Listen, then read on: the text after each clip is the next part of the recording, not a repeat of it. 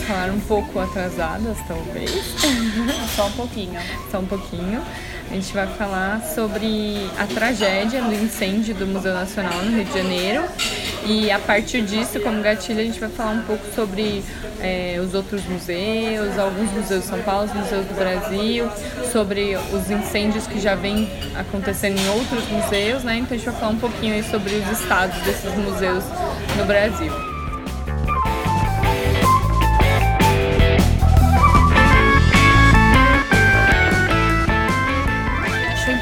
Posicionar sobre isso, né? Visto que é, muito, é de importância para a gente histórica e cultural, né? E como arquitetura também, o que se perdeu lá no Museu Nacional assim é imensurável. É. E, e a gente achou legal falar um pouquinho sobre isso, puxar essas coisas a partir disso, né? O, o que que o que, que dá para falar sobre os museus do Brasil, sendo que aconteceu essa tragédia num dos museus mais importantes, acho que seria o mais importante. Sim. E eu nunca quase tinha ouvido falar, acho que eu nunca tinha ouvido falar. Exatamente. Bom, acho que já entramos, né? já entramos. É, não, então já, né, continuando, é isso mesmo. Uhum. E é, é isso, né? Como. Ah, é porque. Você vê, eu fui pro Rio recentemente, né? Eu fui mês passado. Uhum. E ele tava no meu roteiro, esse museu. E no fim eu não fui.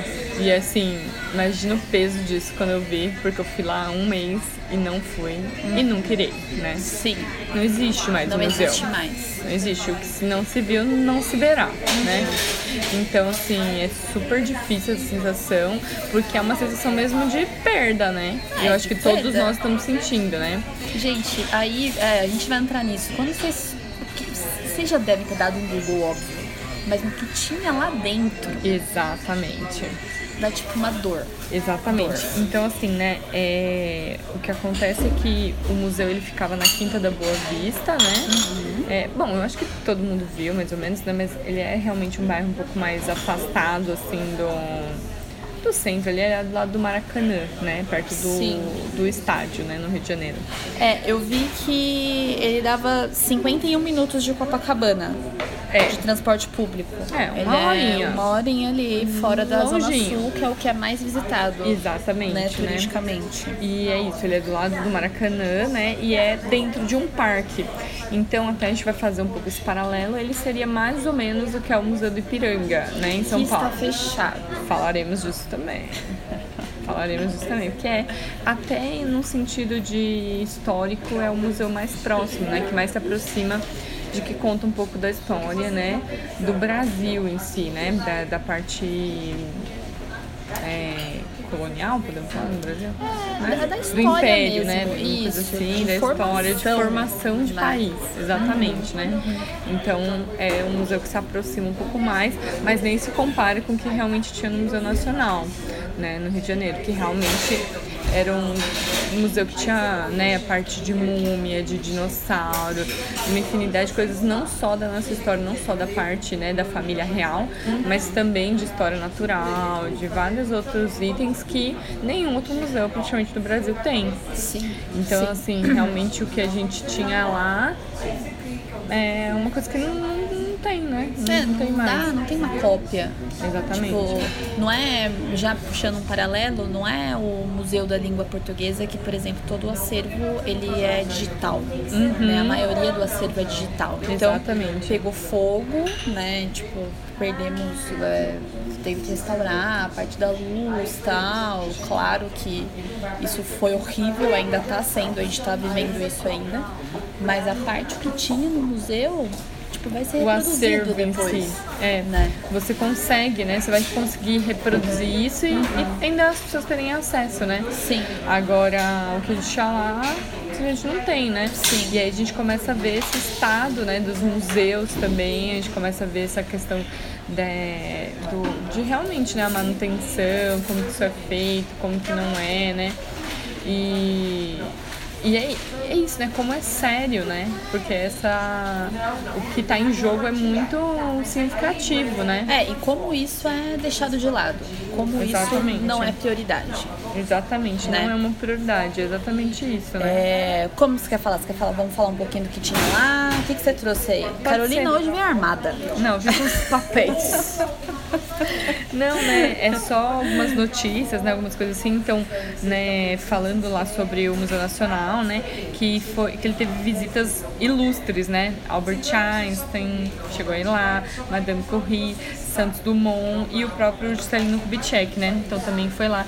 Então é, tem as fotografias desse pessoal lá e é, se eu não me engano, só parênteses, o Juscelino foi o último presidente. Exatamente, exatamente. E aí é muito triste, né? Porque teve a reinauguração que foi não, teve o aniversário do museu, né? E nenhum nada. Ninguém Nem, foi. Ninguém, nenhum representante nenhum nosso representante do governo, do foi. governo foi. Não foi presidente, não foi governador, não foi ministro da cultura, da ciência, não foi ninguém lá foi ninguém lá no aniversário do museu que tinha o maior acervo nacional do país. Pois é. Difícil, Acho bem né? preocupante. Difícil, uhum. difícil aceitar isso aí, é. né? É, bom, uns dados gerais. Ele foi fundado em 1818 é, por Dom João VI e atualmente ele era administrado pela Universidade Federal do Rio de Janeiro, uhum. né? E ele foi residência da família real. Exatamente. Né? Uhum. Esse Dom João que morou lá, né? Primeiro. Isso, isso. E aí depois foi o Dom Pedro. É, ó, ele fala que o palacete foi construído, né, por um traficante de escravos, né? E é, deixa eu ver aqui, né? E que chamou a atenção do príncipe regente do Dom João, né, que havia fugido de Portugal, e aí ele usou como residência, né? É, então, é, porque como é um parque, era uma grande fazenda, Isso. né? Com terras uhum. e tal, aquela coisa toda. É, né? e a própria família real que foi é, os responsáveis pelas primeiras coleções do acervo, né? Uhum. Então tinha as obras que eram dele mesmo, né? Então tinha o trono do rei, de Daomé, né, uma das primeiras peças, que foi um presente dado pelo monarca africano para Dom João. Então tinha as múmias, né? E aí tinha uma série de itens que foram mesmo da família real, né, que foram uhum. presentes, tudo que fica lá. E o Rio de Janeiro tem muito essa questão por ter sido, né, capital.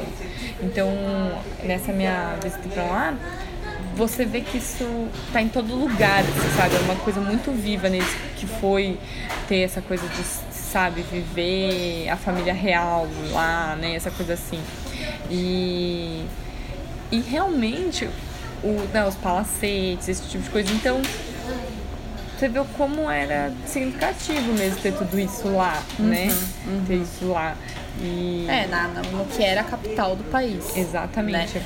Então aquilo foi começado, é, é patrimônio, né? Era, era o que tinha de mais nosso ali. Uhum. Então é isso, as pessoas foram dando presentes para essa nova, novo império, que na época era império, uhum. né? Uhum. Esse novo império que estava surgindo. Então era isso, as pessoas presenteavam. E aí isso foi sendo guardado como nosso. É. Né? E ao mesmo tempo, falando do que você começou a falar, né, no começo da sua fala, que ninguém ouve falar desse museu. Não. Ninguém sabe que é esse museu. Eu fui para lá e aí é isso. Eu só sabia que tinha um museu lá. Entendeu? Porque na hora que eu fui começar a olhar as coisas que eu ia visitar, eu vi lá Museu Nacional mas eu nem sabia o que tinha lá. O que era, sabia, de fato. Sabia. Tanto é que por isso que eu falei assim, bom, não deu no meu roteiro, no final das contas, isso lá, eu priorizei ver umas outras coisas no centro. Falei, não, é meio fora de mão, é isso. Eu tava em Copacabana, era uma hora de Copacabana. Hora de Copacabana. Eu falei, não, tá lá uma. Não, só vou lá pra ver isso, só ver o museu, tem tanto museu pra ver, vou ver outros museus mas eu não sabia de verdade a importância desse museu. Pode ter sido uma falha de pesquisa, né? Sim. Provavelmente. Mas o museu dessa magnitude é como em Paris uma pessoa não saber o que tem no Louvre, entendeu? Sim, é essa comparação. Uhum. Todo brasileiro deveria saber o que tem lá. Sim, exato. Entendeu? Como assim é como, é como todo mundo em São Paulo sabe o que tem no Museu do Ipiranga. Todo mundo sabe que ah, é onde teve o grito, blá blá blá, tem né, um acervo que fala sobre a independência todo mundo sabe que tem no Museu do Ipiranga, assim, pelo menos, mesmo leigo, mesmo quem não é nada, tipo, é um museu que você sabe. E só que eu não sei se as pessoas de fora de São Paulo sabem o que tem no Museu do Ipiranga. Acho que assim não. como eu não sabia o que tinha lá. Só que é isso, não é a história do Rio de Janeiro, né? É a história do país. Do país, todos nós tínhamos que saber o que tem lá. É. Todos nós Uhum. tínhamos que saber. Então, você já vê que tem isso também, né? É um museu que a gente nem sabe o que tem. Uhum. Só que a gente sabe o que tem no Museu do Amanhã, a gente sabe o que tem no museu, né? Em, em vários outros museus. Então, esse lance museu de Belas Artes. puxa uma coisa muito boa também, esse Museu do Amanhã. O Museu do Amanhã, ele conta o que da nossa história? Tipo, ele é um museu que fala do que Do futuro. do futuro, É, né? é. E esse museu, o nacional, a gente podia, tipo, sei lá, aprender mais sobre, sobre a gente mesmo, né? É, até porque é isso que eu falei, né? Lá você vive muito essa história. E eu acho que o Museu da Manhã faz sentido lá. Quando eu fui, eu tinha muito preconceito com esse museu. Eu até acho que eu entendo porque ele fala sobre a natureza, ele fala sobre nossa pegada no mundo, sobre né, ecologia e tudo mais. E, e o Rio, eu acho que ele vive muito do passado mesmo. Porque em todos os lugares é muito presente essa coisa da, real, da família real, né? De ter esse capital, não sei o quê.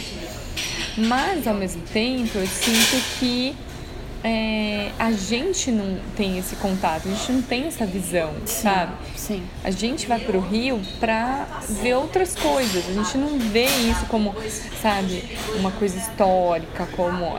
Eu digo até turismo mesmo, entendeu? E aí você vê, é um museu que aí o Museu da Manhã, ele tá numa, numa- num lugar, né, que é super visitado, né? Então ele é um museu novo, de um arquiteto super conhecido. E isso tudo gera esse frenes, né, em volta do Museu da Manhã e tal, né? E o Museu Nacional tá lá, Lá, né? abandonado. Abandonado. Eu acho que talvez deveria ter talvez até um link, um tipo, sabe?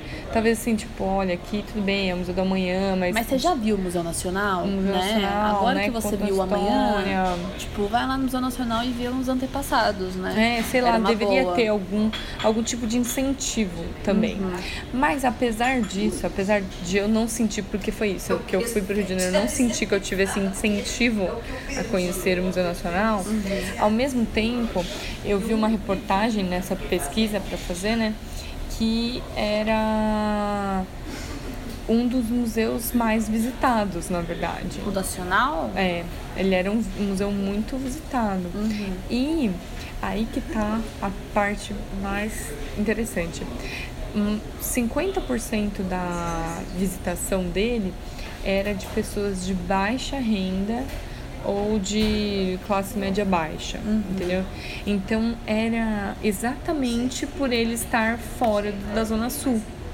Então também tem isso, né? Porque às vezes a gente reclama, né? E isso é uma visão muito, é, sei lá, burguesa da coisa. Sim, muito assim, claro. tipo, né? Tal. É, porque muito elitizada, né? A gente fala assim que a gente quer que os museus estejam no centro, todos perto. Mas, tipo, não, a gente tá. é, Tipo, isso, a gente fala assim, ai, tá 50 minutos da Zona Sul. É. Tipo, que ótimo que tá 50 minutos da Zona Sul, porque isso quer dizer que tá perto da periferia, que é que, Sim. né, que deveria ter acesso. A gente aqui deveria se deslocar até lá, né? E aí fala que era um museu, um museu muito visitado por, pela classe né, é, média e baixa, exatamente por conta disso, porque ele tinha um ingresso barato, né? Ele estava realmente mais perto, então eles falam assim, né? Que, e aí, né, tinha na notícia alguns depoimentos, que eles falam assim, pra gente ir pra museu na Zona Sul ou no centro, a gente além de pagar o ingresso, a gente tem que pagar a passagem. Então é um custo a mais. Então aqui, pelo menos tá, a gente já não tem esse custo, porque tá mais perto, né? E tem a questão do parque, né? Exatamente por estar dentro de um parque. Então, falou que assim, ele começou, ele era pago, né? Aí depois ele começou a ter alguns dias específicos que ele era de graça, mais ou menos como os museus aqui em São Paulo, né? Tem um dia que são, que é de- são de graça. E depois ele começou a ser de graça aos domingos. Exatamente porque eles estavam vendo que o público que frequentava o parque é, não era o mesmo que frequentava o, o museu, uhum. né? Então, para tentar é, incentivar, aos domingos ele começou a ficar de graça. E aí passou a receber uma visitação muito grande. Aos finais de semana é isso, tipo, é, ficou muito maior a visitação e mais de 50% era declarado baixa renda uhum. que estava fazendo a visita. E aí, é, fala então ele era de graça para escolas, eles recebiam uma média de cinco escolas por dia para fazer dia? visita. Caraca! É, para fazer visitação e é, quem era de escola pública não pagava, uhum. né, para fazer essas visitações. Até na reportagem tinha uma menina que falava assim, né, de sete anos que era ela, queria, ela era doida por dinossauros, não sei o quê, e o e ela tinha o sonho de ir lá e de. E o pai levou e tudo, e aí ela ficou falando para todos os primos, não sei o quê. E os primos queriam ir lá e eles iam na semana que pegou fogo. Não foram. Que não dó. Vão.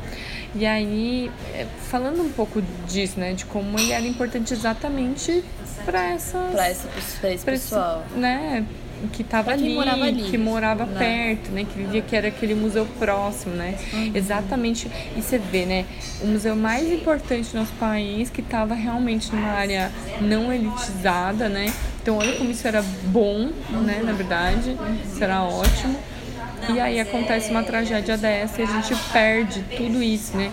Então, além de perder a nossa história, a gente perde um equipamento, né? Que levava a cultura para essas pessoas, né? Sim. Então, além da perda cultural e histórica, a gente tem uma perda, né? sei lá, social, de né? Uma de perda vínculo. De vínculo é, lugar. exatamente, né? exatamente. Eu, eu acho isso.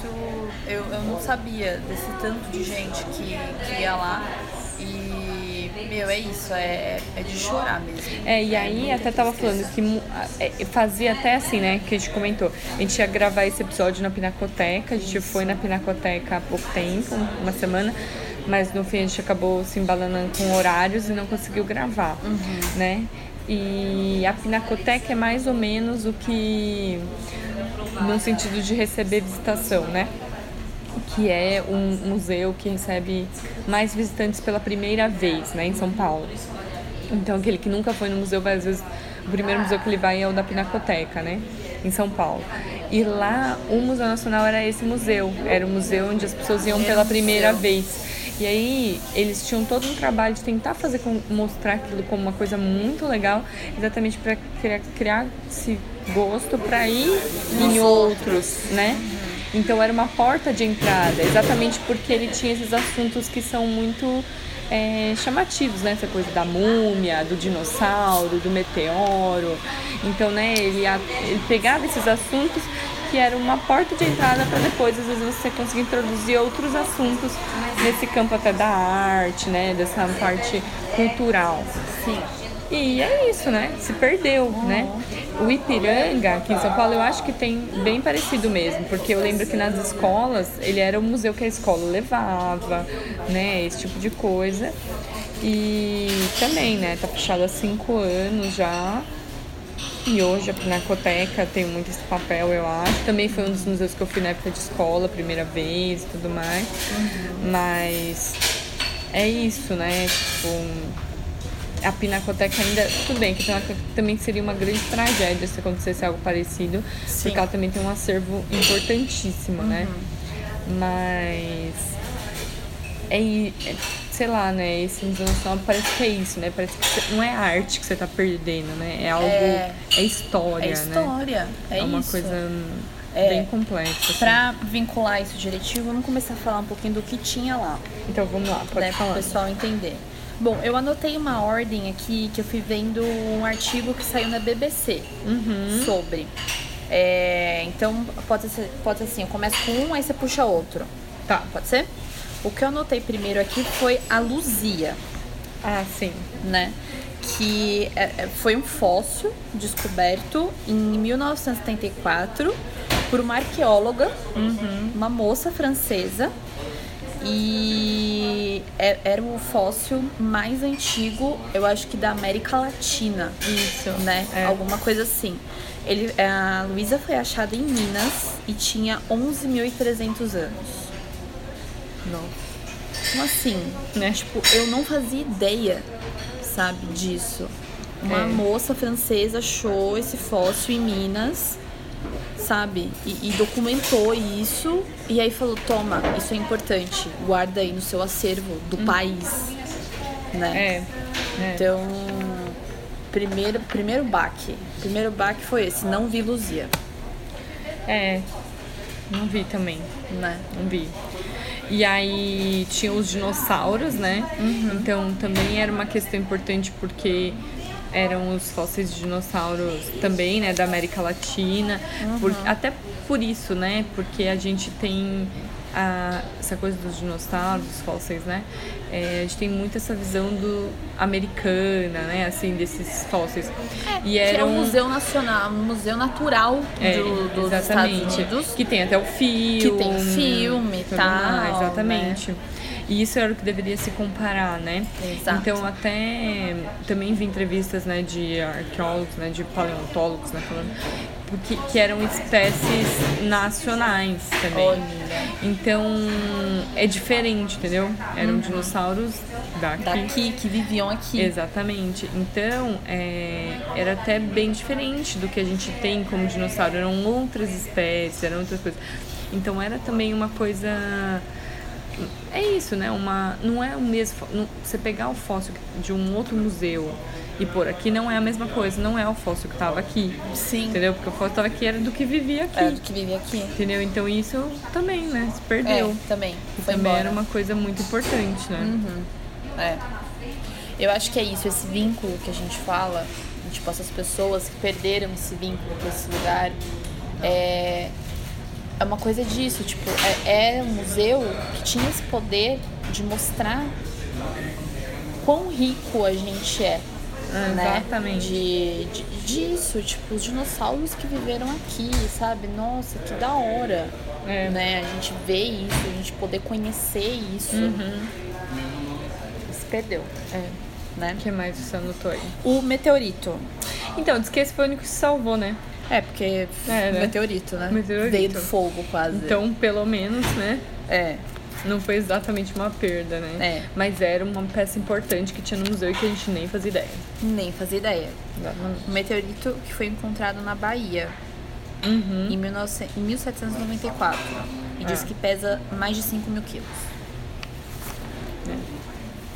Pode falar, mas porque eu não tenho muitos esses Ah, itens. algumas coisas do, do acervo que a gente tinha do Egito.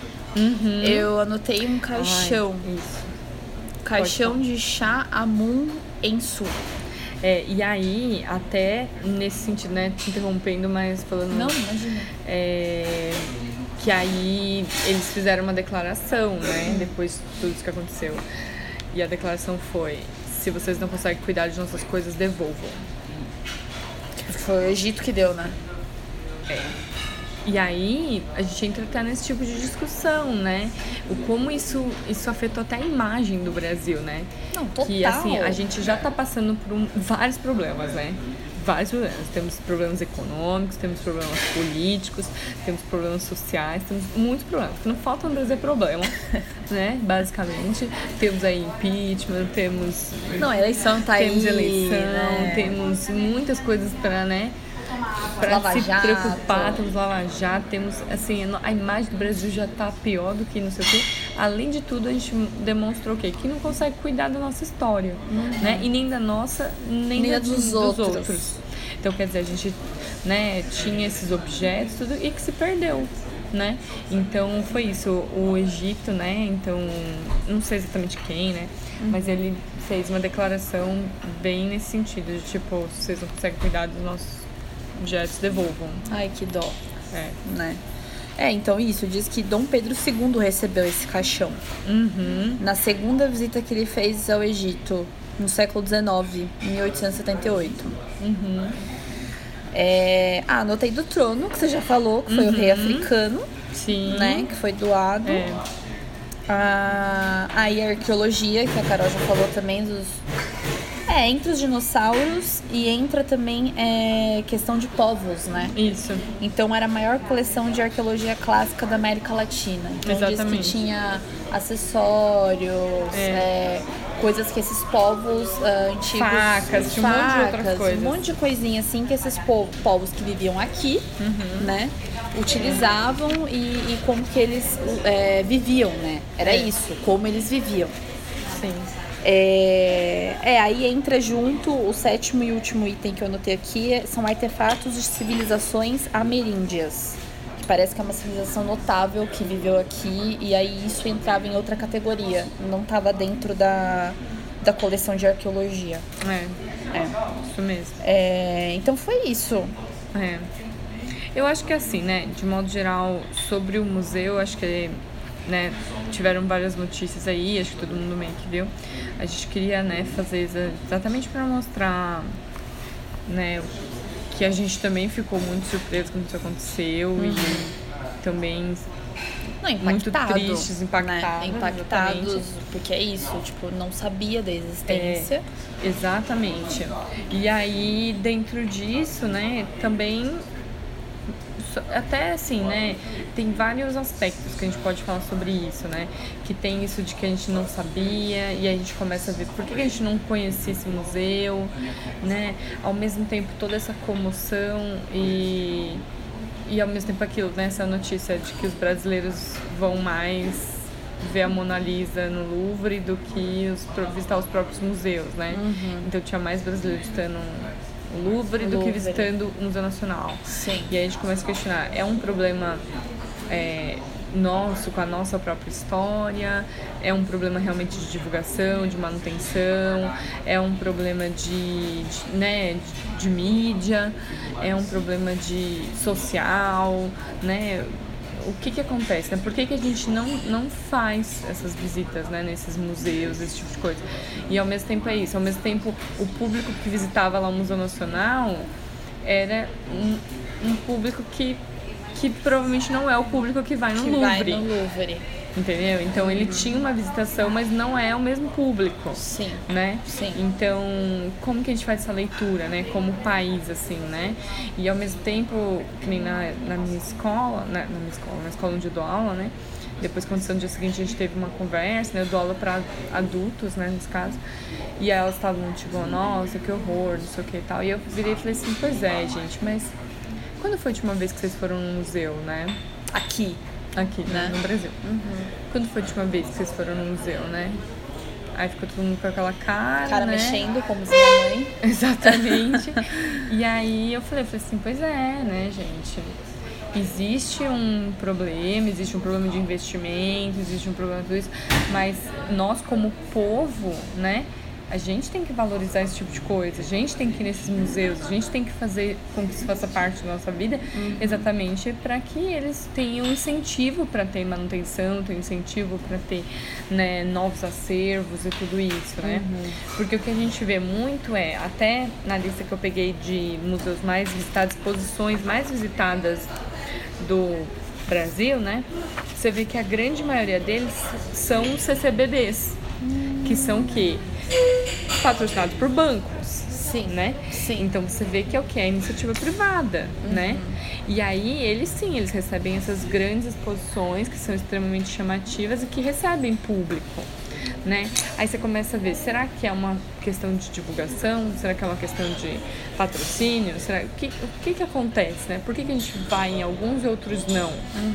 Apesar de às vezes serem bem baratos, né? Às vezes é isso, é 8 reais, 5 reais, 4 reais e tal, mas ao mesmo tempo esses de banco também são gratuitos, né? A maioria deles, né, o Itaú Cultural, o CCBB, né, que é o Cultural Banco do Brasil, tinha o Caixa. É, então, mas eu acho que tem uma coisa, só dando uma, uma cortadinha, é? rapidinho, é, o CCBB ele traz exposições que não necessariamente são daqui. Exatamente. São é, exposições Exatamente. europeizadas. Exatamente. E aí entrava isso também na reportagem que eu vi, né? Que o Museu Nacional é aquele típico museu que ele, ele funciona de acervo. Isso. Né? Ele vive de acervo. Ele, ele é um não... grande guarda-roupas é... nosso, um grande Exatamente. Tipo, almoxarifado. Exatamente. Né? É como, vamos supor, né? O MASP. Uhum. O MASP ele é um grande acervo. Só Sim. que a questão é que o MASP também faz as exposições é, temporárias. itinerantes, uhum. temporárias. Mas assim, quantas vezes você vai lá e vê o acervo? Não é uma coisa que você vai todo mês ver o acervo. Não. Você, no máximo, vai uma vez no ano lá pra É, porque rever. quando você vai ver a exposição temporária, às vezes você fala, ah, vou dar uma subidinha. É, mas não é uma prioridade. Não. Você viu isso uma vez na sua vida e tá visto, né? Uhum. Agora, esses outros espaços culturais que geralmente ficam no topo dessas listas de mais visitados, exatamente, são museus que recebem exposições itinerantes. Então, eles estão sempre muito visitados porque a mesma pessoa vai lá de cada dois, dois meses porque mudou Porque a mudou exposição. a exposição. Exatamente. Então você vai lá porque você fica indo. Quantas vezes por ano você vai no CCBB? Sei lá, já vai umas quatro. Sim. Quantas vezes por ano você vai? É isso, no MASP, na Pinacoteca. Uhum. E mesmo assim, o MASP e Pinacoteca são esses museus que ainda recebem exposições itinerantes e também tem um acervo. Sim. Mas quantas vezes você vai no Museu da Imigração? Eu fui uma vez. Você vai uma vez na vida. Uhum. Entendeu? Você não fica indo, né? Todo, todo mês, né? Sim. Nesse tipo de museu. Então, eles já acabam recebendo menos visitantes por isso. E aí ajuda, ajuda não, né? No sentido de que ainda ele não é divulgado para receber exatamente um público é, turístico, Sim. né? Que é como, sei lá, o Louvre. Eu imagino que os parisienses não ficam indo no Louvre todo dia. Ele é lotado exatamente de brasileiro chinês, né? Exato. Essa é a verdade. que estão indo lá porque é isso, faz parte do, do tour turístico, Uhum. né? E o que eu acho que é isso, que o Museu Nacional ele não se vendia como um museu turístico, assim, né? Não. Para receber esses turistas que estavam no Rio de Janeiro, Uhum. né? Então ele não é, ele não tava no, não tinha uma foto dele dentro do aeroporto Uhum. pra pessoa olhar e falar, nossa, vou nesse museu nesse ver museu. aqui os dinossauros brasileiros. Olha só, que demais seria, não é mesmo? Não é? Não tinha. Uhum. Por exemplo, dentro do próprio é, aeroporto, você Uhum. vê do Museu do Amanhã, você vê das pessoas que são mais divulgadas, Então, né? né? Pois é. É, O que, que mais, que você ia falar aí? Não, o que eu ia falar um pouquinho, né? Rapidamente, que eu acho que a gente já vai daqui a pouco. É, porque só um parênteses, É. já que a gente tocou Ah, verdade. nisso, a gente tá gravando no, no Café do Reserva Cultural na Paulista. E não sei, já são nove horas, talvez eles fechem às nove. É, falta uns seis minutos. É, mas qualquer coisa a gente continua depois, é só que Exatamente. talvez vai ter uma interrupção aí. É, É. mas vai dar tudo certo. Vai, a Laís sempre agora dá. é nossa editora. Opa, aqui Ela ó, tô manjando das musiquinhas tudo. É só- Bom, mas o que eu queria falar, né? Tem uma lista que. É, que dos museus mais visitados, né? Do mundo, na verdade, das exposições né, mais visitadas. E o Brasil sempre tá entre esses os 20 mais. Então, ele sempre tá nessa lista. Eu fui vendo de vários anos, né? E ele ocupou em 2017, né? O, a sexta posição geral das 20 Em mostras mais 2017. visitadas. É, com, olha as exposições do Mondrian, do movimento de estilo, que nós somos maravilhosos. Maravilhoso. Comemos o bolo. Que te... Maravilhoso também. Aham. Em cartaz no Centro Cultural Banco do Brasil, né? É, do Rio de Janeiro, inclusive, de lá também, que é muito bom você beber de lá mesmo, eu fui. Uhum. É, essa foi uma dessas exposições, mas que tava nessa lista também. E aí tem outras também que estavam lá e a maioria deles exatamente vieram como do CCBB, exatamente porque elas recebem essas exposições, como ela falou. Exposições que às vezes vieram de outros lugares, né? Tinha aquela das bolinhas da Ah, Yayoi Yayoi Zana, Yoku- Yokozama, Zama, alguma coisa que assim. também, né, a gente foi, né? Só que a gente foi na de São Paulo e também ela estava no do Rio e recebeu muitas visitações. Então a gente vai vendo que a maioria dessas exposições que são as que recebem mais é, visitações são essas desses bebês. Em 2013 também, que ocupou o quarto lugar, que foi com uma exposição também que estava no CCBB, Uhum. né? Então, sempre você vê que é com a do Salvador Dali, que também são exposições que são sobre grandes pintores, né, do mundo. Então, você vê que é mais essa questão do itinerante, né, assim, do do, do- do temporário, né? Esses nossos museus que têm esse acervo fixo são muito menos visitados, né? Muito Mas eu acho que tem um pouco também. Não sei, pode ser meio teoria da conspiração isso. Mas. Pode ter um pouco de. Ah, Então trouxe um artista da Europa, eu vou porque é da Europa. Com certeza. Entendeu? Porque aqui não tem artista bom. Com certeza. Se, se essa exposição veio pra cá, então, nossa, eu preciso ir. É. Porque é de um artista de fora. Eu acho sabe? que junta tudo, né? Junta isso do nome, do peso do artista. Uhum. Junta a questão de que geralmente é isso. É num espaço cultural. Geralmente eles são nesses lugares que já são gratuitos também. Então, né, você ser bebês da vida. Uhum. E, além de tudo, é isso. São espaços é, da iniciativa privada, que são altamente divulgados. Você vê em todos os jornais. Não, você vê em todos. Você vê em todas Às as revistas, você vê na TV, você vê no metrô, você vê em todos os lugares divulgando aquelas exposições. Você vê Uhum. no jornal, você vê em todo lugar. Então você vê que também é uma divulgação em massa. Não, é. Que aí você vê filas e filas e filas, É, né? A gente Play já Center. pegou pra ver isso aí, né? Pra ver esse tipo de exposição, Sim. né? E, mas eu acho que é muito, é tudo isso, é essa questão de ser bem europe, europeizado, Uhum. né?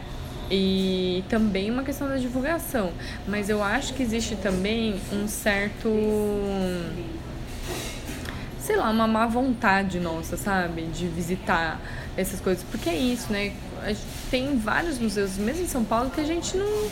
É isso, o Museu da Imigração, o museu, né? Tem, tem vários outros museus em São Paulo que contam um pouco da nossa história também. E a gente não E que a valoriza. gente não vai, que a gente não vai, não tem o mesmo, né, a mesma visibilidade até do que esses outros espaços que recebem essas exposições megalomaníacas, né? Sim. Então, e eu acho também que o Bra- o Brasil tem um problema com a sua história, né? É, a gente não, não consegue valorizar. É, eu acho que a gente fica muito ali, sabe, num campo que não sabe se é índio, não sabe se é, se é, se é sabe? É, Se é africano, se, se- tem. exatamente, se é né? português, sabe? Você não sabe meio que é, não se reconhece como nada. A gente tem, acho que, um problema de Não, reconhecimento. total. Fora que tem essas é coisas. isso, porque a, gente, não é essa tem... mistura toda. Exatamente. A gente não Ah. tem um museu, né, que conte até sobre outras coisas, né? Sobre os sobre é, a questão do tráfico negreiro. A gente não tem um museu que conte sobre a história da ditadura. Nota da editora. Temos dois espaços em São Paulo que trazem um, um resumo ou é, tema semelhante a esses que a Carol estava sentindo falta. O primeiro é o Museu Afro-Brasil, localizado no Parque do Ibirapuera, no Portão 10. Ele destaca a perspectiva africana na formação do patrimônio, identidade e cultura brasileira celebrando a memória, história e a arte brasileira e a afro-brasileira. O segundo espaço, que trata um pouco da questão da ditadura, é a Estação Pinacoteca. O, local que era a sede do DOPS, né, do Departamento Estadual de Ordem Política Social na época da ditadura, deu lugar ao Memorial da Resistência, que conta com quatro celas e um totem multimídia, onde o público tem acesso ao acervo de fichas e prontuários de pessoas que passaram por lá, como Monteiro Lobato e Mário Covas. E essas, essa informação, as duas informações, na verdade, eu tirei do site oficial dos espaços. Esse último da Estação Pinacoteca e o, o anterior do site oficial do Museu Afro Brasil. Dica, né? A gente não, não, não- a gente mesmo não tem esse hábito de falar, não, você precisa ir lá conhecer isso aqui, não, você precisa ver isso aqui da história de São Paulo, É. você precisa ver não sei o que lá. A gente mesmo tem esse afastamento, né? Sim. Então acho que. E é junta que a questão do Museu do Ipiranga, né? Que tá fechado. Então também a gente fica meio órfão, parece, né? Parece que já não tem esse pedacinho da nossa história, né? Que é super complicado também. E até falando nisso, né, no Museu do Ipiranga, é, então é isso, né? Ele tá fechado há cinco anos, mais ou menos. O problema que ele teve, né? É, ele na verdade foi fechado por uma questão que eles estavam tendo estrutural, né? Que eles estavam com medo de ser um problema estrutural, de cair tudo tá e com tal. umas rachaduras, não Exatamente. Era? Mas aí, sabe o que que era? Hum. Falou que esse último estudo, porque teve o concurso, né? Que foi há pouco tempo sim, de restauro, novo sim. concurso de restauro. Uhum. O escritório que ganhou tem até o final do ano. Que eu também tô achando, eu tô meio preocupada, pra ser sincera. Hum.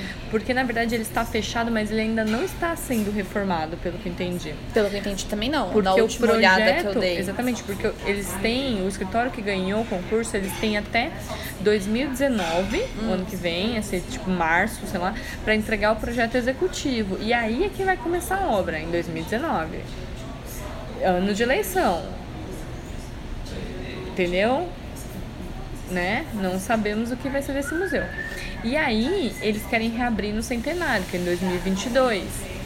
Então, temos aí três anos para fazer essa reforma. Uhum. Não me parece muito tempo para um museu do tamanho que é, que está fechado há cinco anos. E pelo trabalho delicado que é, que é um restauro. Exatamente. Né? Então, já tem minhas dúvidas se esse negócio vai realmente reabrir em 2022, para ser uhum. sincera. E aí diz que tinha, nesse último estudo que eles fizeram, eles analisaram a estrutura e falou que a estrutura não está comprometida, o que é ótimo, porque ia ser muito trabalhoso ter que refazer toda a estrutura. Uhum. Então diz que é um problema mais da parte dos forros, diz que teve muita infiltração, então todos os forros ficaram pesados. Deve ser estuque, e tava, né? exatamente, estava com perigo de desabar, uhum. né, os, os forros. Então tinha esse problema de fogo e foi pintado, olha que absurdo. Pintaram o museu, a parte de dentro do museu, com uma tinta, é, tipo uma tinta esmalte. E aí ela não deixa a parede respirar. E aí é isso que estava acontecendo. Ele estava ficando todo cheio de umidade porque a parede não respirava. Obviamente o museu fica fechado a maior parte do tempo porque não pode receber sol, esse tipo de coisa. Então o museu fica todo fechado, recebendo aquele calorzão, com uma parede que não respira. Aí chove, calor, e aí foi gerando um monte de bolor, um monte de filtração, um monte de sei o que, por causa dessa maldita dessa tinta. Gente do céu. Pois é. Olha só, olha a importância dos nossos profissionais de patrimônio e restauro aí, minha gente, não é mesmo? Não é mesmo? Como que faz o negócio desse jeito? Como que pinta com uma né? tinta com uma tinta imprópria? X, não sei né? como que pode fazer um negócio desse, né? E aí, claro, teve várias outras rachaduras, diz que tem parede interna, que é um negócio meio doido, que é do material super, sabe? Cadê? Deixa eu ver se tem até aqui. Que é de um material assim. Quer ver? Vou ver se eu acho, mas uhum. as paredes são de um outro tipo de material, exatamente porque são muito antigas, né? Uhum. Eu acho. E e enfim, então tem que ter um tratamento específico, né? E aí o que aconteceu? O acervo de lá, ele foi dividido, ele está em três lugares. Hum. Então, um pedaço dele está, por exemplo, na Casa Bandeirista. Já foi na Casa Bandeirista? Onde é a Casa Bandeirista? Segundo a nota da editora, temos uma diferença entre Casa Bandeirista e Palácio dos Bandeirantes. Parte do acervo do Museu do Ipiranga foi para o Palácio dos Bandeirantes que é o edifício sede do governo do estado de São Paulo e residência oficial do governador. É, esse palácio fica na Avenida Morumbi, número 4500, no bairro do Morumbi, em São Paulo. A Casa Bandeirista ela é uma casa do século XVIII, localizada na Avenida Brigadeiro Faria Lima, e ela é tão icônica porque ela foi tombada pelo Conde Fati e o terreno em volta dela foi construído um prédio todo envidraçado de 175 metros quadrados, 175 mil metros quadrados construídos, é, e é atualmente o, o endereço comercial mais caro do país aconteceu? É, algumas coisas ficaram lá porque não tem como tirar. Então, por exemplo, o quadro principal, que é o quadro né, do, da, independência. da independência, está lá. Aquelas estátuas que ficam na escadaria e algumas outras peças tiveram que ser mantidas porque não tem como retirar. Né? Então elas estão sendo toda preparadas, não sei o que lá, para poder receber a reforma sem danificar, né? Tá. Que me dá um certo medo, porque imagina, pintando, a galera pintando com um quadro lá, entendeu? Então, um faniquito. Mas o restante tem aproximadamente 30 mil itens, uhum. né? E que ele foi dividido em em três partes. Então eles estão no Palácio dos Bandeiristas, um pedaço, né? É, tá vendo? Ó, que do, outros dois imóveis receberam a biblioteca e o acervo de imagens. Uhum. E esse, esses dois prédios eu não sei exatamente onde são. Tá. Mas fala né, que a amostra que ocorre na sede do governo do estado contém mais de 100 peças de valor histórico e cultural, como uma carruagem do final do século XIX, telas de Benedito Calixto, né, móveis das elites paulistanas e uma coleção de ferros de passar roupa. Né? Então. Eu lembro é, vagamente disso quando eu fui. A única vez que eu fui no Museu do Ipiranga aberto, eu era tipo criança quase e eu lembro vagamente desse dos ferros de, dos ferros de passar roupa. Pois é, então. Então, e das, do acervo total, né, 36 obras permaneceram no prédio durante a reforma, né? Que é o quadro do Grito de Ipiranga, né? É, a maquete da cidade de São Paulo, feito de bloco de gesso. Eu nem sabia que tinha essa maquete Não, da cidade de São Paulo. lembro. Essa eu Também não conheço. Não conheço. E as estátuas bandeiristas que estão no saguão, né? Uhum. Então, ele, o diretor, a diretora, né, na verdade, do museu, Solange Ferraz de Lima, explica que a decisão de dividir os objetos entre os vários endereços diferentes foi tomada para facilitar o acesso ao acervo para pesquisadores, né, durante os anos que o museu vai ficar fechado. E é isso, ela, de acordo com ela, o último laudo, né, de diagnóstico constatou que não há certos problemas na estrutura, né, do prédio que é de 1890. Então, Então- é mais a questão dos forros, das infiltrações, né? E arrumar é, toda a parte das janelas, tem alguns problemas de janelas, esse tipo de coisa. Tá. Mas é isso, fala né, que a, vai custar, as obras devem custar 8, 80 milhões, de 80 milhões a 100 milhões, e que serão, ah, essa parte eu achei interessante, pelo Que? menos nacionalistas, é. Serão bancadas por empresas que querem investir no projeto. Interessante. Interessante, não sei o que isso vai significar pro futuro, mas ok, eu acho, né? É. Tudo bem. Iniciativa privada, né? É. Então, digo assim, porque eu não sabia também, eu achava que estava sendo bancado tudo pelo poder público. Ah, é. E eu não sabia que Eu também vai não. ser bancado por... Por- por empresas. Por empresas. X. X. Nessa reportagem não tinha nome das empresas. Vamos ver, né? Vamos É. ver. Veremos. É. Guardemos. É. Mas é isso, né? É isso, né? Tipo isso, Palácio Bandeirantes, dos bandeiristas, bandeirantes. Nunca fomos. Nunca fomos. Quem sabe vamos lá e tiramos foto, né? Pra mostrar o que é. Exatamente. É... O que mais? Eu queria voltar um pouco no Museu Nacional. Eu trouxe algumas coisas relacionadas mais propriamente à arquitetura dele mesmo. É, Só falando, foi residência lá do Dom João VI, do Dom Pedro I e II. É, no site que eu peguei, eu peguei do Globo. O Globo fez uma reportagem exclusiva sobre o Museu Nacional há uns, alguns anos atrás. Eu tinha notado aqui de que época era, mas eu ponho no link. É, mas diz que o museu tinha predominantemente linhas neoclássicas atribuídas ao arquiteto Manuel de Araújo Porto Alegre. E a última obra de restauração foi em 2009. Nossa, quase 10 anos. Exato. Que em 2009 eles fizeram a repintura da fachada, a recuperação da cor, que era no Império, é, e o estilo marcante que, que ficou lá foi quando foi o estilo de quando Dom Pedro II morou. Então, quando Dom João saiu e Dom Pedro I entrou, teve umas, umas mudanças, né? Que é tipo isso, sai um cara, vou lá e ponho as coisas tipo que me dizem mais respeito, minha personalidade, e aí quando Dom Pedro I saiu, o segundo foi lá e fez a mesma coisa. E como foi o último residente da família real, então é o que ficou, foi as, as características de quando ele morou. É, foi tombado pelo IFAM a partir de 1938. Então, em 38 ele já era tombado pelo IFAM. Revoltante. E acho que é isso. Ah, alguns dados de, de é, quanto foi gasto na obra de reforma. que na Ai. real eu não sei o, isso não sei interpretar é isso. É tão complicado, né? né? Um porque é isso, né? É, a gente não sabe quando eu vejo, né? Quanto que é os valores que você tem? Tipo, um milhão. 125 milhões. Então, aí você fala 125 milhões. Aí você vê que no Museu do Ipiranga vai custar 80 milhões. 80 milhões. Então acho que tá não tá então, muito distante. Não tá muito distante, né? aparentemente. Uhum. Só que é isso, né? Aqui, eu não sei se vai refazer, por exemplo, toda a elétrica.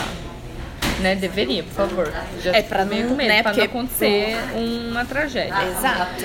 Mas é isso, o que tá né? incluso? O que, que tá né? incluso? Não eu sabemos. acho que devia ser muito né? claro né? isso. Porque é isso, quando a gente vê isso aqui, um milhão, né? Ou 125 milhões. Uhum parece-me bastante dinheiro. Quando, principalmente quando eu vejo que o Museu de Piranga está fechado há mil anos, vai custar só 80 milhões. É, não, ó, esses 125 milhões é o que era necessário. E quanto foi? 125 milhões era necessário. E ele recebeu 1 milhão e 45 mil.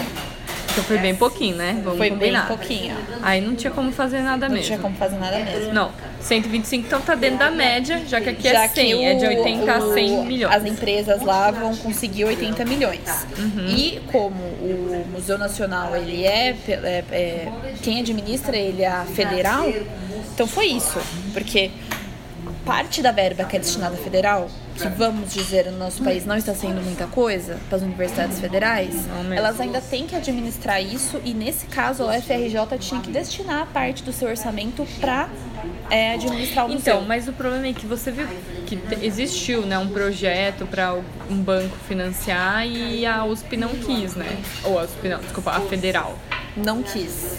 É, porque ela ia ter que fazer concessões, Sim. né?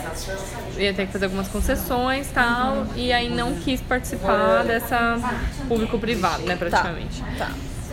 E aí não teve essa verba. Aparentemente aqui eles fizeram um no acordo, uhum. né? Por, exatamente por conta disso, né? Você vê que tem porque o Museu do Ipiranga é da USP também, né? Tanto que ele é o Museu Paulista e ele é da USP. E ele tá tendo coisa do governo do estado, né? Ou, desculpa, de empresa. De empresa. De empresa. Mas lá no Rio de Janeiro, isso também é uma coisa, né? Eu fui, eu visitei a casa do Niemeyer, né? Uhum. Na Casa das Canoas. E aí, lá, conversando com a historiadora, né, eu tava comentando, a gente tava conversando sobre as casas, sobre né, a manutenção dos lugares e tal. E ela comentou, ela falou assim, aqui no Rio de Janeiro é muito complicado essas coisas, porque ela falou isso, né? O estado está quebrado, não existe manutenção de nada, né? Os prédios você fica esperando cair, esperando acabar. Ela falou, é muito diferente de São Paulo. Ela falou, São Paulo vive à base de banco. Então ela falou isso, banco financia tudo. Banco financia exposição, banco financia reforma, banco financia né, tudo. Então ela estava falando isso, né? Que São Paulo tem esse relacionamento com o banco muito próximo e os bancos acabam investindo em, em espaços culturais, espaços de arte, espaços, né? É, dessa maneira. E que no Rio de Janeiro isso não acontece. Então tava, a própria casa do Niemeyer estava cheia de filtração, estava cheia de problemas, não tinha manutenção. Né? A exposição que teve no Rio, ou em São Paulo, do Niemeyer, não teve no Rio, porque é isso, lá o banco nenhum financia exposição como teve financia aqui. E até a gente tem ido em várias exposições né, no Itaú Cultural. Caixa Cultural, que são realmente exposições muito boas. Mas tem, existe, eu acho que isso, né, que ela mesma falou, que em São Paulo é isso, a iniciativa relação. privada uhum. reforma muita coisa, né? Uhum. Então não fica tão dependente do poder público, sim, né? Sim. E no Rio de Janeiro fica dependente do poder público, né? Da verba pública, que é inexistente, uma má administração. A gente sabe que o Rio de Janeiro está com seríssimos tá problemas, né? Financeiros, não está pagando nem funcionário, que dirá fazer reforma de museu, uhum. né? Uhum. Essa é a verdade. O próprio Museu do Amanhã, que é um museu novo, e tecnológico e que tem uma entrada relativamente cara, né? Um museu que custa acho que 30 e poucos reais para entrar, é um museu caro. Uhum. É, mesmo o Museu do Amanhã, você vê que ele tinha toda uma tecnologia para funcionar lá os coisas solar, de captação solar, para virar. Não funciona. Não funciona porque não tem manutenção. E ele tem celulite, tem a parafernália toda, né? Então você vê que assim, é, o que, que adianta você ter esses museus se você realmente não tem manutenção? Sim. Você não cuida, você não precisa cuidar dessa, disso tudo, né? Então até isso, quanto que custou esse museu novo? Carésimo, né? Tal e os outros museus estão né, abandonados, as Sim. moscas, né? Sim. Então, assim, super mal cuidados. E aí dá muito medo do que você pode perder, né? É, ainda. Tudo isso, né? É, Se é... a coisa continuar como tá, o que, que você vai fazer? É, eu ainda vou confirmar essa informação, porque eu não anotei aqui e foi uma dessas coisas que eu li por aí, né? Mas vocês me ajudem também a confirmar. Diz que a carta de abolição da, escrava, da escravidão. Tava, queimou. Tava lá. Tava lá, acabou. Terceira nota da editora. É fake news a notícia que diz que o documento original da Lei Áurea foi destruído no incêndio do Museu Nacional. Eu encontrei uma notícia publicada na página online do jornal O Tempo, onde ele mostra uma nota publicada pelo Arquivo Nacional, porque o original da Lei Áurea, na verdade, ele está preservadinho no Arquivo Nacional, que também fica localizado no Rio de Janeiro e fica localizado a 5,8 quilômetros de distância do Museu Nacional. Abre aspas. A notícia que está sendo veiculada a respeito do original da Lei Áurea ter sido destruído no incêndio que atingiu o Museu Nacional no domingo é falsa. A Lei Áurea faz parte do acervo do Arquivo Nacional e encontra-se guardada e preservada na instituição. Seu facsímile pode ser conferido na mostra 130 anos da abolição da escravatura, disponível até o final de setembro de 2018, de segunda a sexta, das 9 às 6, na sede do Arquivo Nacional. Fecha aspas. Portanto, fake news. Pelo que eu entendi, tava lá. Entendeu? É um negócio muito importante para se perder, gente. É muito importante para se perder. Sim. Sabe? É uma negligência num nível, uhum. sabe? Uhum. Que nenhum país sério isso ia acontecer, sabe? É. É um nível que, que é isso. Como é que tava funcionando se estava nesse estado? Não sei. Como é que estava aberto, sabe? Então, se você começa é esse tipo de coisa, né? Você vê uma calamidade mesmo, né? Você Sim. vê que não. E você vê que é um, realmente não é um negócio que. Tipo assim, não é um negócio tipo assim, ó. Ó, tipo um museu do Ipiranga, né? Uhum. Tava no estado, tava com medo de cair, de zoar tudo. O que que fez? Tirou tudo do acervo. Não tem dinheiro pra fazer agora, vai ficar fechado. Pelo menos não corre risco de danificar as coisas. Uhum. Agora deixou as coisas lá pra queimar, pra cair, pra zoar. É, então. É isso, é tão descaso que eu acho que esses laudos não estavam acontecendo com frequência. Tipo, não ia um é. perito lá e falava, olha, vai cair isso aqui. É, então depois apareceu, né? É, é, exatamente. Só que o último, acho que faz uns quatro anos. Exatamente, mas aí começou a. Come, porque aí você começa a ver, né? Que realmente não tinha o último laudo do bombeiro, uhum. não tinha o último laudo de não sei o que, não uhum. tinha isso, não tinha aquilo. Você começa a ver várias irregularidades, né? Sim. Várias irregularidades. Sim. É. Deixa eu ver que mais. Bom, eu trouxe o nome de quem fez o projeto do Jardim Terraço, que eu não conhecia também, chama Luiz Reis, com Y. Hum. Que a ideia foi trazer a feição dos jardins italianos pra lá. Uhum. do site ah, Info Patrimônio é um site muito curioso que eu achei é, eu acho que é esse o site, que tem todos os patrimônios marcados. Tem o um mapa de São Paulo. E aí tem todos os patrimônios, eu acho que tombados, e informações deles, assim, meio rápidas, só para você saber do que se trata. Então eu achei muito legal. Eu vou, vou pôr o link lá. E aí tem isso, falando que era uma fazenda, que foi leiloada, é, que originalmente tinha plantação de cana-de-açúcar hum. nessa fazenda. Hum... Ah, e aí um monte de arquiteto que trabalhou nas reformas de lá. Manuel da Costa, John Johnson, Pezerá. Eu tô falando, mas eu não pesquisei cada um deles. E eu tô falando pra gente deixar como nota mental também. Uhum. O moço lá, o Porto Alegre, que foi responsável por último, pela é. última. O Bittencourt da Silva. Um que eu anotei como T. Marx, que eu não, não não sei o primeiro nome dele, e uma arquiteta chamada Paula Freitas. Uhum. É... Acho que é isso, do Museu Nacional é isso que eu trouxe. Bom, acho que é isso, né? É isso. É. é. eu trouxe umas coisinhas também do Museu da Língua. Pode falar. Como foi essa coisa de, de fazer relação, né? Tipo, pegou fogo e tal. E a gente comentou um pouco da diferença de acervo no Museu da Língua, é. né? É, eu peguei uma notícia de quando aconteceu, que foi em 2015. E aconteceu, eu peguei uma notícia de dezembro, no G1, dezembro de 2015. Ah, o museu começou em 2006, o Museu da Língua, e aí no, no site do museu eu achei muito interessante porque eles estão com vários diagramas mostrando todas as etapas da obra. Hum. Então já mostra o que foi feito, o que vai ser feito e a previsão de, de conclusão. Então eu achei muito interessante isso de ser mostrado. É, o que está em andamento agora é o projeto arquitetônico de adequação interna. Então eles já reformaram toda a fachada ali daquela parte do prédio da luz e agora eles estão dentro mesmo. É, e a reinauguração está prevista para o segundo semestre de 2019. Tá. Durou quatro anos. Uhum. Esse processo de reforma vai durar quatro anos. E quem é o responsável por, por essa reforma é o Pedro, Pedro Mendes da Rocha, que ah. desenvolveu o projeto original do museu junto com Paulo Mendes. Uhum. Que também é responsável pelo, pela pela arquitetura da reconstrução. Então foi o Pedro Mendes da Rocha junto com o Paulo Mendes, uhum. que está cuidando desse, desse processo todo de reconstrução. É, que foi o Paulo Mendes que fez a última reforma da Pinacoteca, né?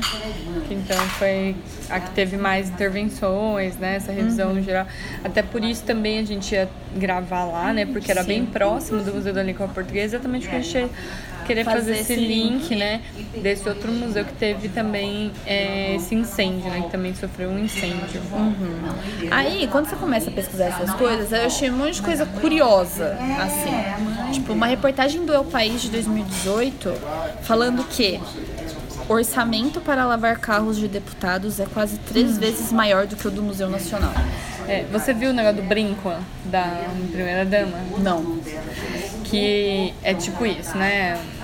Por ano o museu recebia, sei lá, né? Isso, um milhão e pouco, um milhão é, e pouquinho. Para fazer reforma, né? uhum. E se juntar, tipo, tudo que ela recebe, tudo que ele recebeu, não chega a 200 milhões, né? Sei lá, é isso, não chega a esses cento e poucos milhões não, aí que ele tal, precisava. Que ele precisava. E aí, é, o, o único brinco da, da primeira dama. primeira dama do prefeito, né? Do Rio de Janeiro. Do Rio de Janeiro. Custou mais do que a verba do museu. Do ano. Do que é. ele precisava. Do ano. Do que ele recebeu no ano. Ah, do que E aí, se juntar tudo que ela gastou em joias, de dinheiro público, que ela comprou em joias durante o mandato do último prefeito, dava, sei lá, duas vezes o que eles precisavam. Gente, olha. Joias. Eu não sei o que dizer disso. Joias. Joias. Durma com essa, né? É. Joias. Foda-se a carta da abolição da escravatura. Eu vou comprar aqui um anel de cinco diamantes. Uhum. Exatamente. Enfim. Mas é que o problema é que não tem dinheiro, né? Ah, não, porque né, o rombo da Previdência tá aí. Né? Não é mesmo? Mas eu acho que assim, é isso, né? O que, eu acho que o que revolta é isso, é que tem dinheiro a gente sabe que o dinheiro existe, né? A gente entende, por isso que até quando assim a faculdade lá se recusa a fazer uma iniciativa privada e tal, é compreensível no sentido de que existe o dinheiro, ele só está sendo mal gasto. Exato. É isso, a gente a gente permite que esse dinheiro seja gasto com joias da primeira dama, que sinceramente eu acho que ela tinha que comprar joias, ela compra com o dinheiro dela. Não recebe, ela deve receber um salário. Se ela é primeira dama, ela tem algumas, né? Sim. Atividades. Ela não deveria receber, comprar joias com dinheiro público, né?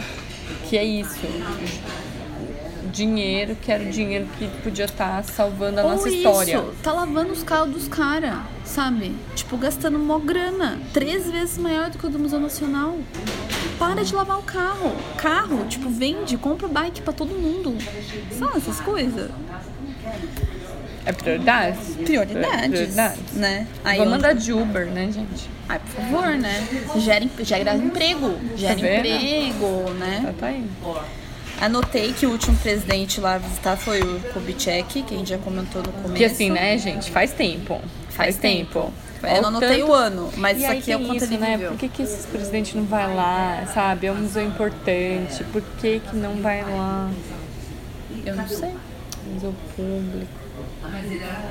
E diz que em 2010 foi o ano que a União destinou mais verba para o Museu Nacional. Que já faz tempo, né, gente? Que Oito já faz anos. tempo, oito anos, não é mesmo? Então, já vemos que ah, temos um problema aí. Meu, aí eu achei um fato que deu muita dó. Muita dó. É, um produtor cultural chamado Antônio Carlos Sartini em 2015, ele era diretor do Museu da Língua Portuguesa. Uhum. E foi, na época, foi em 2016, né, o incêndio. Em 2016, o museu pegou fogo e era esse cara que estava na direção, no, no na, na, produção cultural. Uhum. Ah, e aí, esse mesmo cara. Foi aqui isso? Esse mesmo cara, ele estava envolvido com o Museu Nacional quando pegou fogo. Que dó, gente. Sabe? Que dó. Que dó. E aí foi uma matéria que entrevistaram ele, falando como ele se sentiu, tal. Sabe? Participando uhum. de dois museus que pegaram fogo. Que tragédia. Né? Que Coitado vida. desse cara. É. Eu acho que era isso. Aqui, ó, aí um trecho interessante nessa matéria, eu acho que foi no El País mesmo. É, o, deixa eu ver.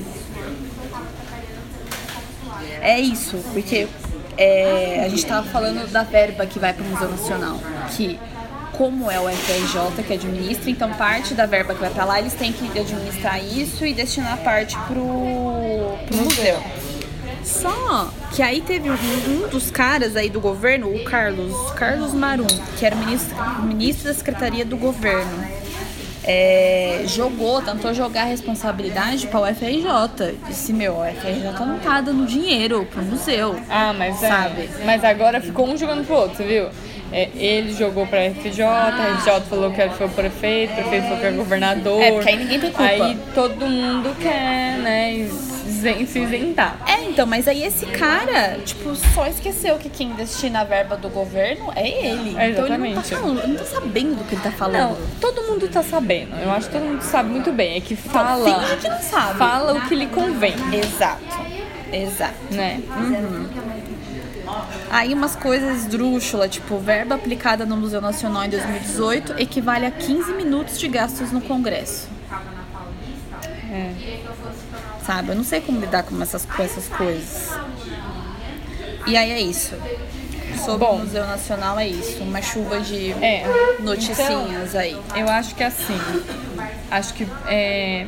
Bom, eu, eu tenho uma lista aqui dos 10 melhores museus para visitar no Brasil de acordo com os viajantes do TripAdvisor né, pelos, pelas pontuações que eles fazem. Uhum. Então, só vou citar, assim, mais ou menos, pra gente ver essas colocações, né? O primeiro, né, que é então que levou a melhor pontuação, tá o Instituto Ricardo Brenand em Recife, no Pernambuco.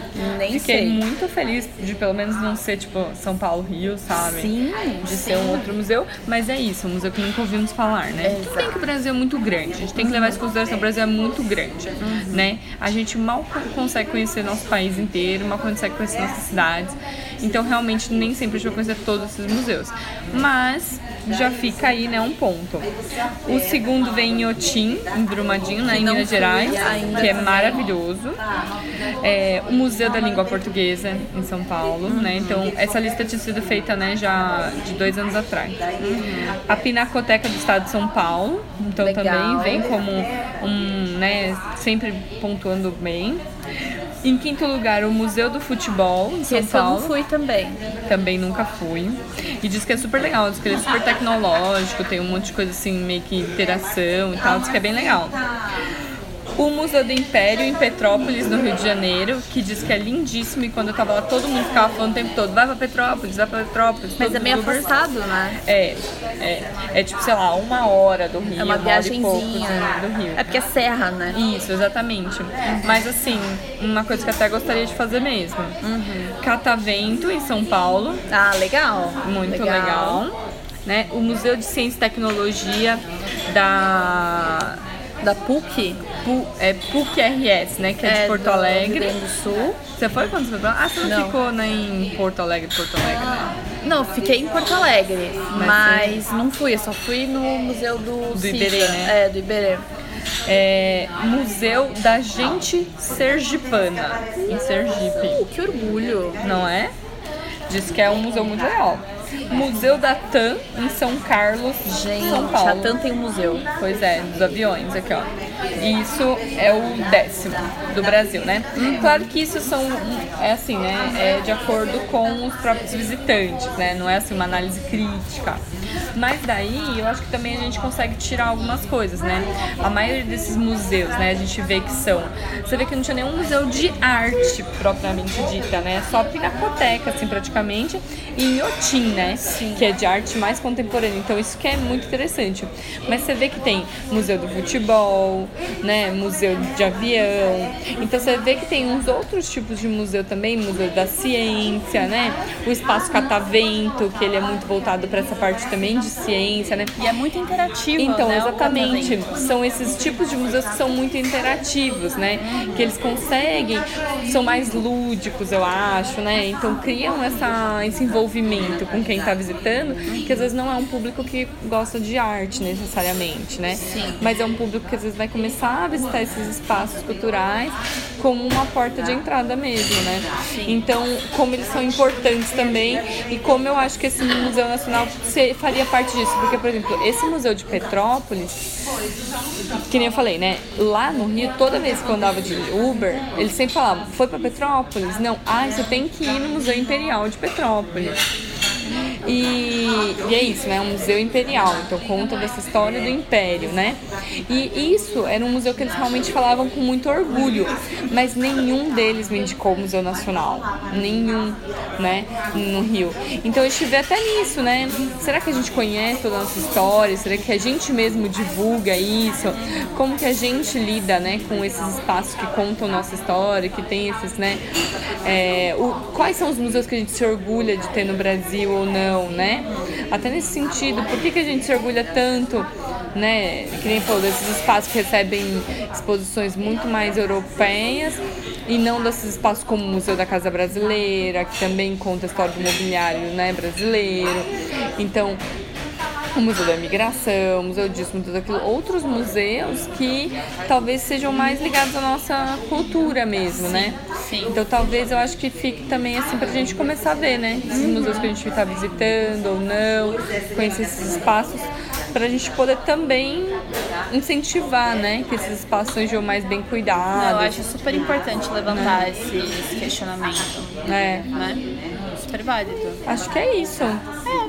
Você quer comentar um pouquinho da exposição da Pinacoteca? Ou você acha ah. que a gente ah. faz outro só, só disso?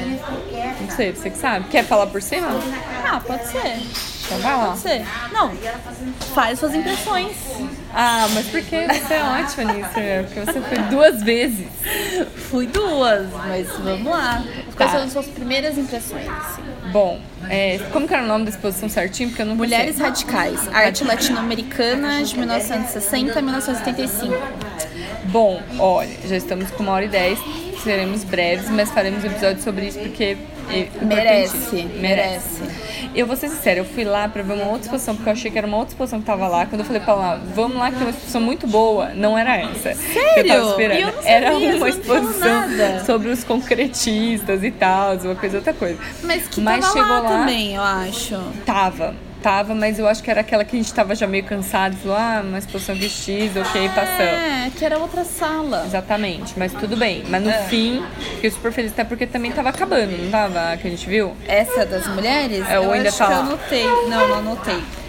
Enfim, hum. é, bom, é isso, né? Mulheres radicais, então como ela falou, né, são uma exposição só de mulheres e tem desde nomes mais desconhecidos até nomes bem conhecidos. Então tinha Lija Clark, né, tinha essa, essa pessoa até consideradas concretistas. E super bem montada, eu achei inicialmente, eu achei né? Eu achei que estava muito montada. bem montada. As salas, né, com temas bem claros, então eram salas que você entendia exatamente o que você estava vendo textos muito bons, né? Então achei assim, de modo geral. Não tinha QR Code. Não tinha QR Code, que eu já não gosto quando eu tenho esse negócio. Então achei extremamente bem montada, né? Já me chamou atenção por conta disso. Uhum. E aí, ao mesmo tempo, tem. O que mais me impactou acho que foi aquela bosta, aquela linha do tempo. Oh. Logo no início, que já me deixou chateada sim, e que já rendeu tantas conversas de mim lá no corredor, né? Não, já eu e a Carol, horas a gente ficou acho que uma hora no corredor conversando. Porque a gente não conseguia andar. Exatamente. O que, que, é isso, né? Então ele põe um panorama da América Latina, né? De eventos importantes que aconteceram nesses países da América Latina a partir, né? Do, da legalização do voto feminino, né?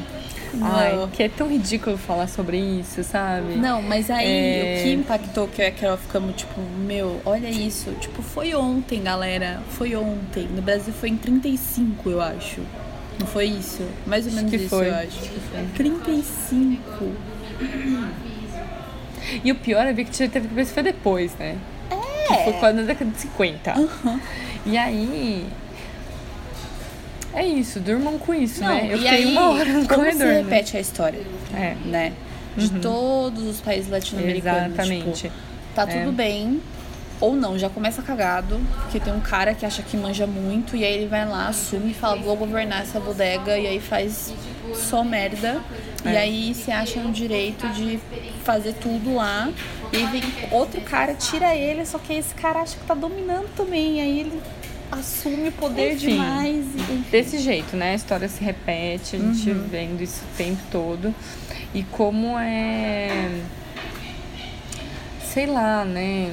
É, é meio isso. Pra mim, assim, ver a exposição, ver as artistas foi muito legal, né? E é muito importante, né? E a gente tá vivendo isso, né? O que eu senti foi que, assim, é isso. É mais recente do que talvez a gente tinha consciência. E, ao mesmo tempo, isso deixa mais importante o nosso papel, eu acho. Sim. Porque a coisa ainda tá acontecendo, sabe? Não é uma coisa, tipo assim, lutaram por nós, beleza, sabe? Tipo, isso está acontecendo, né? Uhum. Isso está acontecendo. Então eu acho que o que eu senti assim é de tipo assim. É isso, né? A tem gente muito a se fazer. Tem muito Você a se fazer. A gente tem que também. dar continuidade a isso aqui, né? Uhum. E ao mesmo tempo a gente vendo que é isso, sabe? Quando a coisa não pode parar, porque a coisa tá girando. A gente tem que é, reconhecer que estamos tendo sim, avanços, sim. as coisas estão acontecendo, uhum. né? E até nesse sentido, teve a exposição no MASP há pouco tempo, né? Sim. Que também vem com essa, né, essa, esses questionamentos, essa visão do feminino, né, da mulher na arte e tudo mais, a posição da mulher na sociedade. Agora essa exposição na Pinacoteca, que é muito importante exatamente porque é um desses museus que recebe muita visitação, uhum. então ele tem uma certa visibilidade, ele não é tão elitizado como o MASP. É, porque sabe? isso, porque fica onde? Exatamente, fica na luz. Fica na luz. Não, ele é gratuito aos finais de semana. O MASP é gratuito numa terça-feira, no dia que todo mundo tá trabalhando e é um dia que ele fecha mais cedo. Sim. Agora ele tá até mudando um pouco essa questão é, do, tá do, começando do, do, a ficar valor. Até mais tarde. Mas é pra ficar mais acessível. Uhum. Mas convenhamos, é um museu elitizado. Não, claro, óbvio. É um museu elitizado, entendeu? Então, até nesse sentido, né? A Pinacoteca ela tem esse poder, eu acho, um pouco mais, né? Então é muito importante não ver só a arte acadêmica, só aquela coisa. Você ter uma, uma exposição desse porte, com esse assunto lá dentro, é algo extremamente significativo. É muito né? importante, né? muito. Exatamente. Então eu acho que até mais do que as obras em si, é, é a pauta, entendeu? É a pauta, é o que levantou. Não, não, eu sinto que até assim, não importa muito se você gostou das obras lá dentro ou não. É importante ela estar tá lá. Exato. É importante ocupar esse espaço. Exato. É importante que a gente esteja discutindo isso. É importante que o lugar que estava mais ocupado fosse na frente da linha do tempo todas aquelas pessoas sentadas na frente da linha do tempo lendo, lendo aquilo, uhum. sabe? Aquilo era o mais importante, sabe? Eu senti que não foi uma exposição de arte, foi uma exposição de história, sabe? Foi uma exposição. Oh, arrepiei. É. Então, não sei, eu saí de lá meio, meio assim, sabe? Uhum, eu uhum. senti que assim, depois que eu li aquilo, eu vi as coisas, teve né, obras que me impactaram mais, teve obras que me impactaram menos, teve coisas, né, tal, mais difíceis de digerir, tinha umas salas que eram bem mais pesadas tal. Mas eu senti que é mais essa, esse ato consciente, sabe? Do que simboliza aquilo, do que, que foi, da luta, é, sabe? Não, de estar lá, é como você disse. Eu é. acho que a exposição por si só para estar lá, é. ocupando Não espaço. tá num espaço tão elitizado, sabe? De estar lá, num lugar acessível, num lugar visitado, num lugar respeitado, sabe? Uhum. Num lugar público, né? Assim. Uhum. Então, acho que tudo isso contribui para o sucesso. Né? Exatamente. Né? Eu acho e que contribui é pro, pra causa mesmo, né? Assim. Uhum. Então, eu senti que foi uma pequena vitória também, sabe? Tá vendo? Não sou é. eu que arraso nos depoimentos de. Tá doida? Você é que estuda. Mas é isso, é como é. você se sentiu. É. É, é. isso. Não, é foi meio bonito. isso. É. Uhum. Não, é porque eu, eu falei mais sério, eu acho que eu não falei muito da exposição em si, né? É mais. Não, mas eu acho que é isso. Coisa. Eu acho que a exposição fala quando ela reverbera na gente. É. Né? É. Então eu acho que é isso. O modo como reverberou em você é muito importante. É. De verdade. Sim. Sim. Aliás, é Laís tirou fotos lá, né? De ah, tirei, pra postar tirei. É, a gente tá meio sumida, mas a gente tá tentando, eu juro. É, juro é. que a gente tá tentando. É que a vida aqui, ó, desse lado, gente, tá. Tá, ó, na luta mesmo. Tá na, na luta. luta. Mas, mas é, é. providenciaremos. Providenciaremos. É, eu só queria acrescentar, acho que já estamos encaminhando pro final já, né, desse já. episódio. Eu só queria acrescentar as curadoras dessa exposição. Uhum. É a Cecília Fajardo Rio, que é historiadora de arte, curadora venezuelana, hum. britânica. Ela mora nos Estados Unidos, eh, nos Estados Unidos, ou em Londres. Uhum. Mora em Londres. E Andrea Gita, ou Gilta, nem eu tô vendo minha letra aqui, porque isso aqui também, sei lá, duas da manhã eu tava fazendo isso, né? É, você uma, vê uma que... e meia da manhã. Pesquisadora ítalo-argentina. Então ela nasceu na Itália e mora na Argentina. Né? Uhum. Então aí, Girl Power, mulheres curadoras, fazendo uma exposição para mulheres. Exatamente. E, é.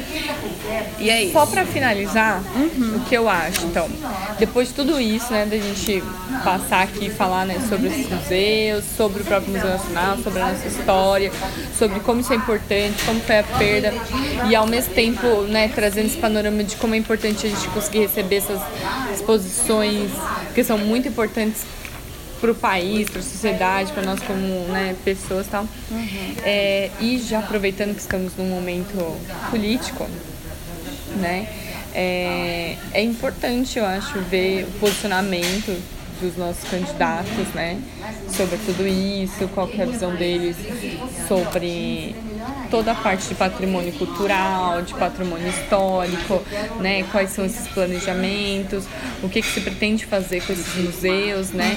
Eu sei que muita gente fala, né, que o país já está seríssimos problemas para se preocupar com arte ou com museu, mas não é só isso, né? É nossa história, é isso. E não, é tão não... importante quanto. É, né? e cobrar, né? Então, como é que é isso, né? De você gastar mais lavando carro do que com o nosso patrimônio histórico. Gastando mais com as joias, né? com de, uma joias pessoa, uma pessoa, da primeira dama. Que nem é alguém que foi eleita, né? Vamos combinar, é, né? vamos combinar. A primeira dama... esposa do, de alguém, Exato. né? Exato. Vamos, né? né? Vamos ser franco não, aqui. Não é nem, nem devia estar tá usando esse dinheiro, pelo amor de Deus, né? Uhum. Mas enfim, eu acho que vale a gente ficar pensar nisso, né?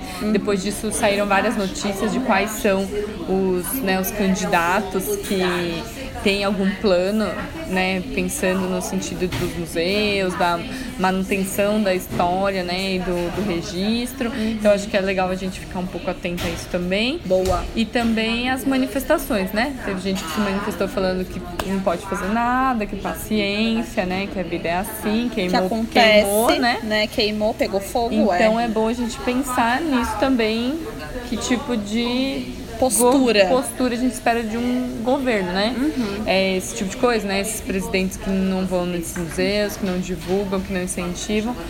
E como que essa história pode mudar, né? Então acho que é um pouco isso, pra gente também ficar atento a esse tipo de coisa, que é um momento agora bem decisivo, né? Não só com o nosso presidente, né? Mas também com os deputados, né? Com os outros votos que a gente tem, que são muito importantes, às vezes até mais do que o presidente, que acabam ficando meio de lado. Exato. E que às vezes são eles que vão propor exatamente essas mudanças nesses, né? Nessa coisa mais específica que a gente está comentando aqui, né? Sim. Então acho que também ficar de olho nisso aí.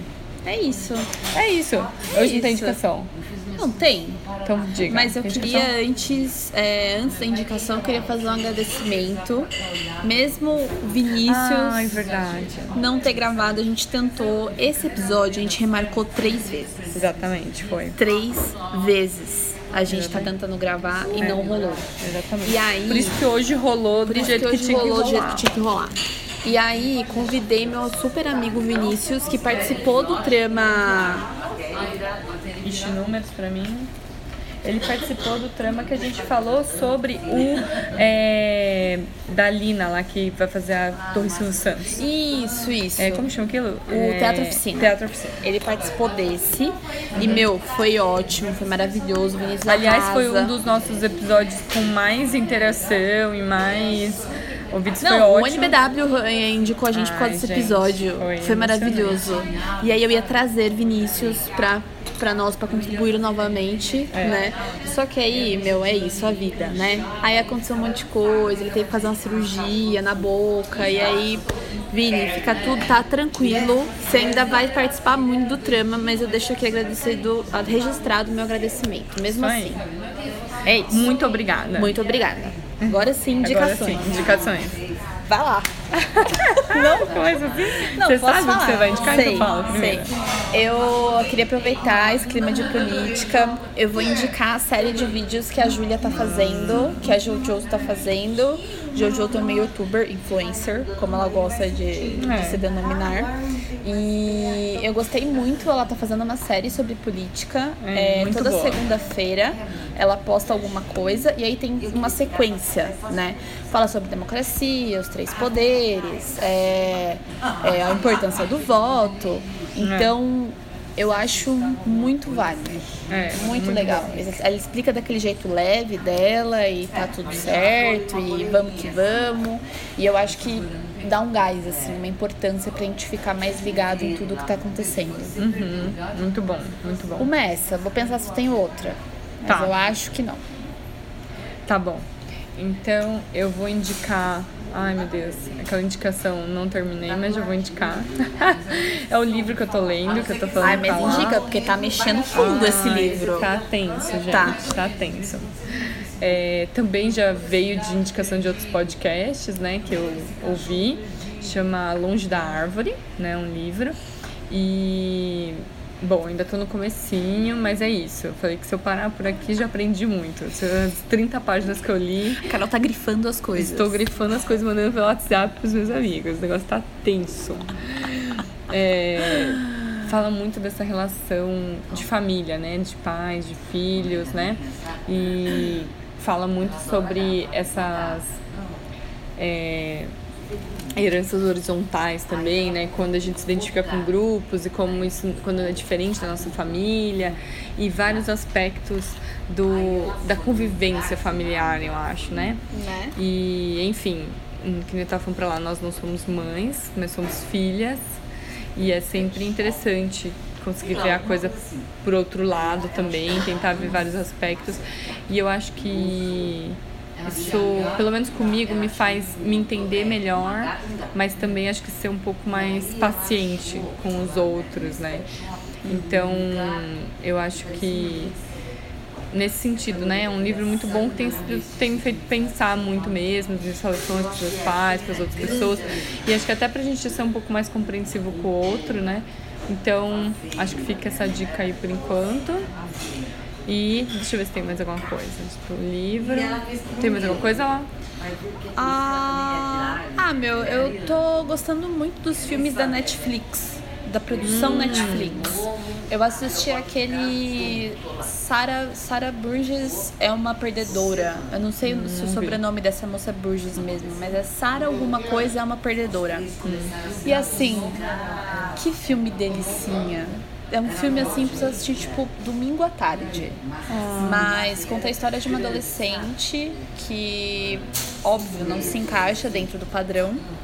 Padrão esse, né? Que a gente que põe, estipula, acha que é padrão de alguma coisa. E, e aí ela se apaixona por um moço, só que esse moço acha que ela é outra pessoa. Porque pega o número errado, sabe essas coisas? Pega o número errado e acha que ela é outra pessoa. E aí ela começa a se comunicar com esse moço fazendo que é outra pessoa, hum, sabe? Tipo, mais segura errado. por causa disso, por ser essa outra pessoa. Então, é um filme fofo que eu acho que faz a gente acreditar em coisas boas, assim coisas boas acontecem. Ai, é muito sua cara. eu gostei muito, gostei muito. Ai, gente. Mas é isso, Netflix, eu ando vendo os trailers também de alguns filmes, produção deles, e eu tô bem animada, assim. Acho que. Ah, legal. Recomendo. É isso. É isso. Acho que, né? Rendeu, conseguimos. Rendeu. Finalmente. Amém. então é isso, galera. Então acho que até a próxima. Até. Beijo. Beijo.